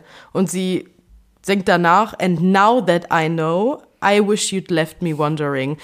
Callback zu dir, John, da singt sie die ganze Zeit, I should have known better, so, also so, ich hätte es besser, besser wissen müssen, aber sw switcht am Ende den Lyric und sagt so, you should have known. Also da gibt sie ihm auch schon die Schuld, kurz nach der Beziehung zu sagen, du hättest es besser wissen müssen, nicht ich, denn ich war einfach jung und naiv. Mhm. Und jetzt, so Jahre später, sagt sie immer noch, jetzt weiß ich es es hundertprozentig, weil ich so viel noch mehr erfahren habe in meinem Leben. So, I wish you'd left me wondering. Ich wünschte, du hättest mich als naives Mädchen irgendwo stehen lassen. Wir hätten nur vielleicht kurz gequatscht, weil ich ein Fan von dir bin. Aber du wärst weitergegangen und hättest lieber mich in meiner, so eine 19-Jährige, du bist in deiner mhm. kleinen Delulu-Welt und sie hat sich wahrscheinlich so gedacht, oh, wie ja. cool es wäre, John Mayer zu daten. Ich bin so ein Fan. Aber ja. besser mich für immer Delulu sein lassen und ein 19-jähriges Mädchen sein lassen, als dass du wirklich drauf eingegangen bist. Ja. Ugh, disgusting. In Verse 2 singt sie dann, den, den lese ich einfach nur einmal vor. Es sind wieder diese What-Ifs. Was wäre passiert, wäre das nicht passiert so? If you never touched me, I would have gone along with the righteous. If, you ne if I never blushed, then they could have never whispered about this. And if you never saved me from boredom, I could have gone on as I was. But Lord, you made me feel important. And then you tried to erase us. Also schon wieder zu sagen, du hättest mich einfach stehen lassen sollen, left me wondering, stattdessen hast du mich getouched. Da ist dann auch die Frage, weil viele glauben ja, dass sie die Unschuld an ihn verloren hat. So, es geht im Endeffekt auch keinen was an. Viele glauben ja Jake, weil dieser die Scarf-Reference bei All Too Well so ein bisschen dafür steht. Aber es muss ja auch nicht immer Sex sein. Also touched, vielleicht war es einfach, vielleicht war es auch einfach ihr erster Kuss. Selbst das wäre einfach frightful für eine 19-Jährige mit einem 32-Jährigen so. Und ja auch was sie, they would have never whispered about this, so sie war sich ganz genau dem bewusst, was alle anderen sagen und über die reden, aber sie war halt in ihrer Laufbubble. Und auch dieses And if I never blushed, das zeigt halt nochmal so ja. ihre Innocence als ja. junges, 19-jähriges Girl, was total unsicher ist, was ja. noch gar nicht ihren Platz in der Welt gefunden hat was noch nicht weiß, was vielleicht richtig und was falsch ist. Und dann kommt da so ein 32-jähriger John Mayer, der denkt, er kann dir die Welt erklären irgendwie. Und Taylor ist sich aber immer noch total unsicher und ist noch komplett in einer Identitätskrise mit sich selber eigentlich. Ja, ich finde aber auch wieder Blushed zeigt, dass sie ja auch Fan war. Also so dieses so Left Me Wondering, so dieses wirklich sich so auszumachen, das ist wie wenn, keine Ahnung, wir jung waren und wir dachten, wir waren in One Direction und Justin Bieber-Fans da draußen oder so. Oder Tokyo Hotel, keine Ahnung. Wir alle dachten so, oh mein Gott, ich werde Harry Styles heiraten. So, aber es ist halt so, Delulu. Mhm. Aber sie war ja schon in dieser Glamour-Welt, aber trotzdem ein 19-jähriges Mädchen, die wahrscheinlich dachte, oh mein Gott, John Mayer, ja. so I'm such a fan. Aber er hat es ausgenutzt und um sie dann wirklich zu verführen, so. Er hat es so ausgenutzt, ey, wie kann man so ein ekelhafter Mensch mhm. sein? Vor allem, Lord, you made me feel important, so, but, oh, so, Lord, so, das ist schon so Anklagen, so, oh mein Gott, ja. du hast mich so wichtig fühlen lassen und dann weggeworfen und erased us, so, du hast in den Medien rumerzählt, so, als wär, wären wir nichts gewesen. Mhm. So, als du, du tust, als existiere ich gar nicht mehr bis heute. Und dann geht sie halt so on and on about it. Auf jeden Fall kommt dann der nächste Pre-Chorus. Oh, you're a crisis of my faith. Das erste Mal in ihrem Leben, obwohl sie so gläubig ist, dass sie eine Glaube mit ihr, eine Krise mit ihrem eigenen Glauben hat, der eigentlich so selbstverständlich in ihrem Leben ist und dass sie das hinterfragt. Und dann sagt sie, would've, could've, should've, if I'd only played it safe. So, ich habe, ich wusste vielleicht schon, was damit einhergehen wird, dich zu daten. Meine Mama und hätte lieber die Safe Card, ja, ich hätte lieber die Safe Card spielen sollen, aber ich war halt einfach so verknallt. Ah, dann wiederholt sie den gleichen Chorus. Und dann kommt die Superior Bridge. Die war äh, shook the world, wenn wir die, als die, wir die alle zum ersten Mal gehört haben. Und sie singt God rest my soul. So, sie beerdigt sich literally gerade selber. Sie sagt wirklich, als ob sie aus dem Grab raus sagt, God rest my soul, so ich bin tot. I miss who I used to be, so ich bin, diese Version von mir ist tot und liegt da begraben. The tomb won't close. So, obwohl ich da schon tot und begraben liege, kann ich diesen Sarg nicht schließen, ja. weil bis heute die Erinnerungen an diese Beziehung mich nicht in Ruhe lassen. Ich keinen Frieden damit, mit diesen Geschehnissen geschlossen habe und diese Geister dieser längst vergangenen Beziehung mich haunten. Mhm. Und dann singt sie Stained Glass Windows in My Mind. Und ich habe da erstmal angeguckt, was zu diesem Lyric gesagt wird und nochmal selber drüber nachgedacht. Erstens, ich weiß nicht, ob du das wusstest, sie hat mit John Mayer mal eine Collaboration gehabt, die hieß Half of My Heart featuring Taylor mhm. Swift. Mhm. Und für sein Album Battle Studies 2009, hört es euch nicht an. Ähm, und das Video spielt in einer Kirche und in, der Kir in dem Video sind stained glass windows. Also es kann entweder bedeuten die Erinnerung an, was sie gemeinsam an Projekten geschaffen haben, beziehungsweise steht das vielleicht für einfach die Zeit, die sie verbracht haben, aber will uns damit halt sagen, weil es ein Musikvideo ist, das steht für meine Zeit mit ihm, damit wir das so wissen. Andererseits glaube ich, dass es halt einfach für Stained Glass Windows sollen eigentlich etwas Helles Durchsichtiges sein, wo wir durchgucken können, etwas Cleanes. Erinnert mich halt auch wieder an Clean. You're still all over me, like a wine-stained dress I can't wear anymore. Es war eigentlich ein Kleid ohne irgendwelche Flecken und du hast es befleckt. Und selbst wenn ich es jetzt wasche, hat es vielleicht noch ein paar Spuren von den Flecken, aber die Flecken werden da bleiben. Und beim Stained Glass ist es ein Fenster, das vielleicht zerbrochen ist und egal ob du es zusammenklebst, die Narben bleiben und es wird für immer gestained, stained bleiben. So, also sie malt so oft diese, dieses Bild davon, dass so ein Beziehungen bei ihr immer so Spuren hinterlassen. Egal ob Flecken oder was Zerbrochenes. In irgendeinem Weg mhm. ist das immer so tainted, also was mhm. diese Beziehungen hinterlassen. Mhm. Also ich meine, ich weiß nicht genau, ob ich das gerade richtig in Erinnerung habe, aber ich meine tatsächlich, dass John Mayer in seiner Wohnung Stained Glass Windows hatte. Aber das haben, woher wissen wir das? Und dass davon ein Foto rumging. Das haben so viele gesagt und wieder, ich glaube tatsächlich, dass es gar nichts damit zu tun hat, weil wir sehen auch in All Too Well, wo es um, äh, um Jake Gyllenhaal geht, Stained Glass Windows, um Shortfilm. Ich glaube wirklich, Taylor nutzt Stained Glass Windows erstens zur Church Reference, die sie immer so durchweg begleitet und das ist ein Prozess, also dass sie uns damit ein bisschen den Heilungsprozess zeigt, weil das ist ein Glas, äh, ein Fenster, das eigentlich mal schön und innocent und nicht beschmutzt war, sag ich mal, dann vielleicht zerbrochen ist und wieder zusammengesetzt wurde, so wie Stained Glass Windows tun, und dann wieder zu was Schönem wird. Es wird ja etwas Gebrochenes wird verarbeitet bei Stained Glass und zu was Schönem wieder zusammengesetzt. Das so eine Metapher dafür ist, sie sie hat Wunden davon mit davon getragen, aber sie zeigt auch, der Heilungsprozess hat gestartet, indem ich aus diesen Glasscherben wieder was Schönes gemacht habe. Mhm. Ja, und noch ein Gedanke, den ich gerade noch hinzufügen möchte. Sie singt ja Stained Glass Windows in My Mind. Ja. Und ich dachte mir auch gerade, wenn das Licht durch ein Stained Glass Window scheint, dann ist es ja erstmal eigentlich ja weiß, wie halt Licht ist. Ja. Und wenn es dann aber da durchstrahlt, dann wird das halt so bunt oder nimmt die Farbe halt von dem Glas an. Und vielleicht will Taylor auch damit sagen, dass ihre Gedanken so verfärbt sind. Oder vielleicht, dass er so auch die ganze Situation so krass beeinflusst hat, dass er ihre Gedanken anders gefärbt hat, weil sie durch ein Stained Glass Windows scheinen. Aber ich glaube auch, wenn sie Stained Glass nicht nur auf John Mayer bezieht, sondern grundsätzlich auf Beziehungen, also so, weil es ist schon sehr da in All Too Well, dem Shortfilm. Wir sollen es sehen. Glaube ich mhm. vielleicht auch, dass da die verschiedenen Farben, so Farben sind so ein Thema bei Taylor, wie sie alles in Farben sieht und dann halt mhm. Stained Glass, vielleicht sind es immer verschiedene Stained Glass bei ihr, die verschiedene Farben annehmen, je nachdem, was sie erlebt hat und sowas und für die Farben stehen, die sie mit diesem Menschen verknüpft. Es ist auf jeden Fall eine schöne Metapher. Oh, ich liebe es, wie auf wie viele Arten man das interpretieren kann. Ja, sie singt dann auf jeden Fall nach dem Stained Glass Windows in My Mind weiter mit I regret you all the time. I can't let this go. I fight with you in my sleep. The wound won't close.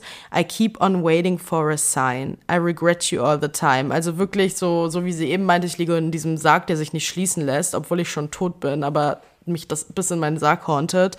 Hauntet es sie jetzt bis in ihren Schlaf und ein Jahrzehnt später fightet sie immer noch mit diesen Memories, während sie schläft, als ob sie nachts von diesen Erinnerungen erdolcht wird, weil sie nicht weiß, wie sie damit abschließen mhm. soll. Das ist so diese eine Sache, egal was dazwischen kam, das kommt immer daraufhin zurück, was dort schiefgelaufen ist und was sie verloren hat.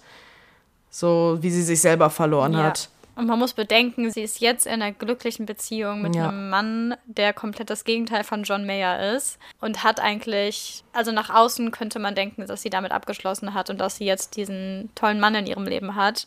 Aber trotzdem singt sie The Wound Won't Close und I Regret You All the Time und es ist wie so ein innerer Dämon, der einfach in ihr lebt und den sie einfach nicht los wird. Ja, und das ist auch so The Wound Won't Close, egal wie viele Pflaster ich schon drüber geklebt habe. Es sind nur Pflaster und es ist nicht wirklich zusammengewachsen. Also so, mhm. die geht immer wieder auf, wenn ich vielleicht in anderen Beziehungen, die danach kamen, Sachen erlebt habe, die mir direkt so das Trauma zurückversetzt haben, was ich mit dir erlebt habe, weil darauf alles, ja. so alle Beziehungen, die danach kamen, darauf basieren, was ich mit dir erlebt habe. Oh, wow, mhm. Alter. Dass sie ihm einfach mal niemals verzeihen können wird, wahrscheinlich. Und diese Last ja. einfach immer mit sich rumschleppen wird, ey. Nee, auf jeden Fall kommt dann der Bone Crushing Verse Nummer 3 und sie singt If Clara dies in death, then why won't this die? So in If Clara dies in death, das ist, sie sagt wirklich, das ist wie wenn man im Endstadium von einem Tod, das ist ja wirklich medizinisch gibt es das ja, dass Leute nochmal so ein zweites Erblühen, so ein zweites mhm. Leben plötzlich bekommen. Das, die können manchmal Tage, Wochen, Monate gehen, dass Leute kurz vor dem Tod nochmal so wirken, als würden die komplett gesund werden und sind richtig klar wieder da und haben richtig viel Lebensenergie. Ja. Und so, sie sagt so, eigentlich sollte das doch so sein, Clarities in Death, so, dass man da Klarheit schafft, bevor man dann stirbt. So, aber then why won't this die? Ich bin, ich sterbe und das ist trotzdem nicht mitgestorben. So, ja. was? Das nee, wie, wie hat sie das schon wieder geschrieben, frage ich mich da wirklich. Mhm. Und dann singt sie Years of Tearing Down Our Banners, You and I. Also so dieser Krieg mit ihm besteht bis heute. Nicht, dass sie einen obvious so Fight in den Medien haben, aber wir wissen einfach, die beiden sind nicht gut aufeinander zu sprechen. Und dass sie ja trotzdem innerlich mit ihm immer noch diesen Krieg führt. Eben, selbst wenn das nur ein innerlicher Krieg ist und gar nichts, was wir jetzt von außen ja. betrachtet sehen würden, sie führt trotzdem noch einen Krieg mit ihm. Ja, vor allem, weil danach singt sie Living for the thrill of hitting you where it hurts. Und das sehe ich nicht nach außen bezogen. Sie, hat, sie geht ja nicht offensichtlich durchgehend auf ihn los oder selbst wenn sie jetzt Would have, Could have, Should have singt oder Dear John, hat sie ja selbst auf der Eras Tour gesagt, bitte hatet niemanden online und so. Und sie will ja gar keinen so Schlammschlacht ausführen. Aber sie lebt vielleicht, also dass sie vielleicht wirklich im Bett liegt und die übelsten Hassgedanken hat oder sich überlegt, wie ihm sie es heimzahlen kann. Und sie lebt für den Thrill an Rachegedanken an ihn vielleicht. Boah, das ist so krass. Und dann singt sie das, wo wir, glaube ich, vor allem alle Frauen, weil sie es fühlen, Tränen in den Augen bekommen haben. Dann singt sie nämlich Give me back my girlhood, it was mine first. Ich könnte jedes Mal heulen, wenn ich diese Line nur ausspreche. Der geht direkt ans Herz. Und sie schreit es, sie schreit es. Es ist wirklich so, dass der Kern dieses ganzen Liedes ist, dass du mir meine Jugend genommen mhm. hast. Du hast mir das genommen, was noch länger hätte sein können und die Version, die dann aus mir geworden wäre, hättest du mir nicht My Girlhood genommen. Voll. So, sie sagt uns damit, ich musste meine Childhood früher beenden, weil du mir das genommen hast, was mich innocent gemacht hat. Und in Dear John singt sie auch, Don't you think I was too young to be messed with? The girl in the dress cried the whole way home. Don't you think 90s too young to play by your dark twisted mhm. games when I loved you so? Das war so zerstörend für sie, dass sie so wie wenn man so sagt, ja komm, man up, so schluck's runter, du musst jetzt mal erwachsen werden. Aber sie war 19, sie hätte es noch nicht tun mhm. müssen. Sie hätte nicht erwachsen werden müssen. Ich finde, die Art und Weise, wie sie das formuliert hat, It was mine first, klingt wirklich so, als würde die kleine Taylor nochmal so rausgekommen sein. Ja. Also es klingt so, das hätte ein Kind formulieren ja. können. It was mine first, das sagt ein kleines Kind, wenn es sein Spielzeug wieder haben möchte. Und so zu wissen, okay, Taylor singt das gerade aus ihrem ja. deepesten Ich und sagt so, es ist meine fucking Girlhood, gib mir sie verdammt nochmal zurück. Ich könnte instant gerade heulen, ja. weil der Gedanke, dass sie das so über sich denkt, ja. Wie schön wäre es gewesen, hätte ich noch ein bisschen länger Mädchen sein können. Oh mein Gott, Hilfe. Deswegen auch Bigger Than the Whole Sky macht halt dann voll Sinn, dass sie dem hinterher trauert, Boah, das dass so sie sich schlimm. vorstellt, was hätte passieren können, wenn ich meine Girlhood noch länger bei mir gehabt hätte. Und ich finde es so schlimm, wie relatable das ist und wie relatable es, glaube ich, literally für 90 Prozent der Frauen ist. Ja. So, und dass so ein Feeling ist, dass Männer nicht nach, also ich möchte das gar nicht vergleichen, weil Männer haben ihre eigene Struggle beim Erwachsenwerden so. Aber das ist eine ganz andere Experience als Frau. Voll. Also wie man, was die Gesellschaft von einem erwartet oder wie du gesehen wirst, wenn du bestimmte Dinge machst. Oh, nee. Nee, also ich habe auch bei meiner Analyse, die ich runtergeschrieben habe, hinter das Lyric nur geschrieben. Aua! einfach selbsterklärend. Einfach weil ich liebe auch, wie damals so 1000 Reaction-Videos zu dem Album rauskamen und als das Lied kam, wirklich bei allen Frauen, die darauf reagiert haben, so das Kind ist gedroppt. Alle saßen da so, hatten Tränen ja. in den Augen und Reactions von Männern oft auf das Lied, die haben über diese Lyric drüber geredet. Und ich dachte mir das Mal, das hast du gerade nicht gemacht, hast du gehört, was die singt? So, und da waren auch immer die Kommentare voll so, you skip the most important lyric because you don't nee. get it. Ich weiß auch noch, wie ich das das erste Mal gehört habe. Ich bin gestorben. Ich war, es war Liebe auf den ja. ersten Blick, muss ich sagen, ja. bei dem Lied. Same. Danach wiederholt sie nochmal den Chorus und singt dann ein langes Outro und das Outro ist nochmal die Bridge wiederholt. Ja. Eines dieser Lieder, wo Taylor so war, die Bridge ist so gut, ich muss sie nochmal wiederholen. Ja. Danke dafür ja, das war's mit dieser Superiority of Song. Kommen wir zum letzten Lied. Ich finde auch ganz kurz, sorry, ich muss noch was hinzufügen. ich finde, dass sich dieses Lied auch richtig krass aufbaut. So am Anfang, ja. das fängt zwar schon so düster an und man merkt schon so, okay, der Vibe ist hier gerade gar nicht gut. Der Anfang ist wirklich haunted. Also es ist ja wirklich so du, du, du. Ich finde, die Gitarre hört sich an, als würden so düstere Chöre das fast singen, dieser Gitarrensound. Ja, voll. Ja, und sie listet halt die ganzen Sachen auf, dieses Was wäre, wenn, wenn du dich so verhalten hättest, anstatt so und so. Ja. Und dann baut es sich aber sowohl lyrically als auch von den Sounds so krass auf, bis sie am Ende einfach nur schreit, I regret you all the time. Ja. Und in dieser Bridge ist das dann so der Höhepunkt, wo man so richtig Taylors Schmerz einfach raushört. Ja. Jetzt mal ganz abgesehen von den Lyrics und von dem Inhaltlichen, was sie singt, aber die Produktion und auch die Art und Weise, wie sie das wirklich schreit, ist wirklich so, okay, Taylor, man merkt ihr komplett an, dass sie gerade Game Over ist, so das war's. Ja. Und ich finde es krass, dass sie dabei nicht angefangen hat zu weinen beim Singen, ehrlich gesagt. Ich wette, die hat bestimmt sehr viele Texte dafür gebraucht. Ja. Und es hört sich ja wirklich schon an bei diesem It was my first, wie sie da schreit. Das hört sich schon fast weinerlich, schreiend, wütend mhm. an. Oh, oh nee, ey. danke für dieses Lied. Danke Gott. Also Taylor. Danke Aaron und Taylor. Oh, nee. Okay, Album Closer. Mhm. Dear Reader kommt jetzt, bevor wir, bevor halt eigentlich noch die beiden Bonustracks kommen, aber die lassen wir jetzt, wie gesagt, erstmal außen vor. Ja, und Dear Reader ist eigentlich super als Closer, wenn wir daran sehen, dass jetzt bald Tortured Poets kommt, weil genau. es sehr krass ein Hint Richtung Tortured Poets ist. Richtig, das haben wir in unserer Tortured Poets Folge ja auch schon mal ganz kurz angerissen. Also, in Dear Reader gibt Taylor uns, den LeserInnen, sehr viele Ratschläge. und betont aber genau gleichzeitig auch, dass wir bitte nicht auf sie hören sollen. Und die endet halt das Album mit diesem Lied und sagt uns in diesem Lied, was für ein isoliertes und irgendwie auch verzweifeltes Leben sie gerade führt. Und das ist halt das perfekte Finale für so ein Album, wo es halt komplett um Selbstzweifel und Mistrust und Schmerz geht. Kurze Frage, glaubst du mittlerweile, das ist schon Post-Breakup? Ich glaube schon. Ich glaube, das ist ja, die. Ja. Also, das war entweder. Also, eigentlich, als das Album rauskam, war sie ja noch mit Joe zusammen. Aber ich glaube, das Lied Specific ist über eine Zeit geschrieben, wo die beiden gerade on-off, also eine Off-Phase hatten und sie schon dachte, das könnte alles komplett enden. Ja.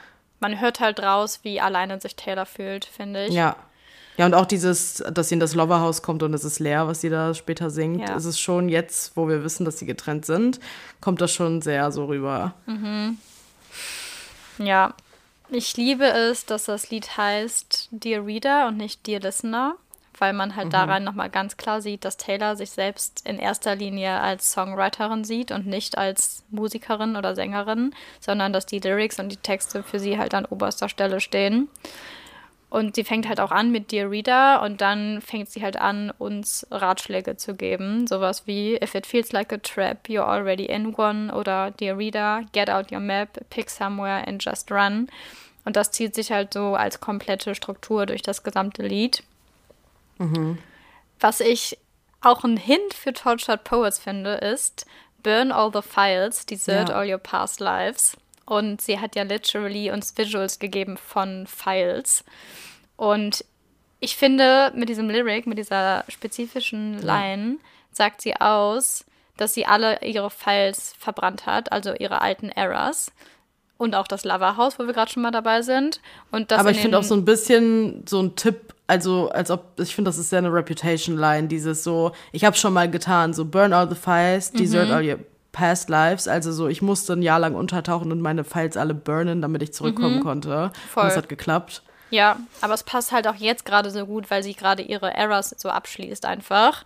Ja. Und irgendwie glaube ich nämlich wirklich, dass wir in Tortured Poets eine komplett neue Variante, Version von Taylor kriegen, die halt mhm. selber noch nie zum Vorschein gekommen ist und vielleicht auch die Taylor gerade erst neu an sich entdeckt hat. Mm, genau, und dann singt sie nämlich im Chorus Never take advice from someone who's falling apart und wiederholt das nochmal. Also sie weiß so, sie gibt hier zwar gerade Ratschläge, aber gleichzeitig will sie nicht, dass sie, dass wir das ernst nehmen oder dass wir das annehmen, weil sie halt wirklich dabei ist, auseinanderzubrechen. Mhm. So hört mir nicht zu, I'm the problem, it's me. Ja. aber dann macht sie trotzdem weiter und gibt uns weiter Ratschläge. Ich lese die jetzt nicht alle einzeln vor, aber es geht halt immer mit dieser Struktur weiter. Dear Reader und dann kommt der Ratschlag.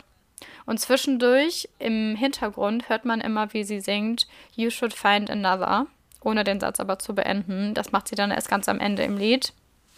Dann auf die Bridge möchte ich ganz kurz eingehen, weil da singt sie So I wander through these nights. I prefer hiding in plain sight. Kurzer Callback zu I Know Places. Yeah. My fourth ring in my hand kleines Alkoholproblem, was Taylor einfach hat, was wir wissen. These desperate prayers of a cursed man spilling out to you for free, but darling, darling, please. Ich finde, Cursed Man ist Tortured Poet. Ja. Und auch, dass sie sich selber als The Man bezeichnet, weil sie The Man halt ist. Ja. Wie sie uns schon mal gesagt hat. Boah, ja. So, sie spielt einfach in diesem Lied ihre innersten Gefühle und Ratschläge, aber eigentlich sollten wir halt nicht darauf hören. So, it must be exhausting, always rooting for the anti-hero. Ich lieb's, dass sie uns Darling nennt, but Darling, Darling, please. Ja. Mag ich sehr gerne. You wouldn't take my word for it if you knew who was talking, if you knew where I was walking, to a house, not a home, all alone cause nobody's there, where I pace in my pen and my friends found friends who care. Sie sagt uns literally, dass sie alleine ist, mhm. dass sie nach Hause kommt und da ist niemand. Und all die Gründe, warum wir nicht auf sie hören sollten, weil sie halt eigentlich genau. so gerade ihre Situation ist. Warum wollt, sollten wir so werden wollen? Genau. Aber auch wieder sehr Tortured Poets, where I pace in my pen. Ja. So, sie kommt nach Hause, da ist niemand, aber das, was für sie da ist, ist halt Poetry und das Schreiben. Und das ist am Ende des Tages das, was sie wirklich braucht und auf was sie sich verlassen kann. Mm, und dann am Ende beendet sie halt endlich den Satz, der die ganze Zeit so im Hintergrund kam. You should find another guiding light, guiding light, but I shine so bright. Und dieses But I shine so bright zeigt halt, dass sie sich trotzdem darüber bewusst ist. Sie kann sagen, was sie möchte, so. Am Ende des Tages werden ihre Fans sie vergöttern und werden sich die Sachen, mhm. die sie sagt, zu Herzen nehmen, so. Sie weiß, ja. sie, was sie für eine krasse Vorbildfunktion hat und ganz ehrlich, am Ende des Tages, irgendein Swifty wird sich diese Lyrics tätowieren, so, obwohl sie gesagt hat, you should find another guiding light. Ja. Und dann zu enden mit, but I shine so bright, you should find another. Und ich bin so gespannt, wie sie Tortured Poets eröffnet, mit welchen Lyrics, ob das direkt da anknüpft oder so. Boah, ja. Yes, das war's zu The Reader. Ein iconic Album Closer. Also wirklich richtig, richtig gut, dass sie da auch nochmal so persönlich wurde und uns Fans direkt angesprochen hat. Mega. Und auch schön als Closer nach dem, nach dem ganzen Album. Also mhm. zu sagen, hier in diesem Album, ich habe euch so viel mitgegeben, so viel erzählt, aber denkt dran, alles, was ich erzähle, ist meine Geschichte und ich weiß, ihr relatet dazu und sollt ihr auch, aber nimmt mal, nimmt es nicht so Wort für Wort ernst. Ja. Also nimmt mich nicht immer nur als Vorbild, sondern lernt vielleicht auch aus meinen Fehlern. Voll. Ach, Superior. Einfach richtig perfekt. Taylor weiß einfach immer, wie es perfekt läuft. Sie weiß es. Okay. Dann war's das mit unserem Midnights Album Breakdown. Wow, es war schon unser dritter Album Breakdown. Wir hatten Red, Reputation und Midnights, oder? Ja, ich glaube schon. Wow. Jetzt gibt es erstmal äh, eine kleine, kleine Verschnaufpause für euch, was Breakdowns angeht und die massive genau. Länge an Folgen. Aber Leute, im April, sagen wir April oder so heißt es wahrscheinlich vieles. Ja. Oh, vieles, wenn ich schon an die Masse von Album denke, es wird lang. Uiuiui. Naja, Gut, jetzt erstmal schicken wir euch ins Wochenende mit dem Lyric Cheap Wine, Make Believe It's Champagne. Einfach mal bei Billow-Wein von Aldi so tun, als würdet ihr Champagner trinken. Macht das Leben ein bisschen besser. Fühlt euch wie Taylor Swift für ein Wochenende. Absolut. Habt ein schönes Wochenende. Bis nächste Woche. Bye, bye.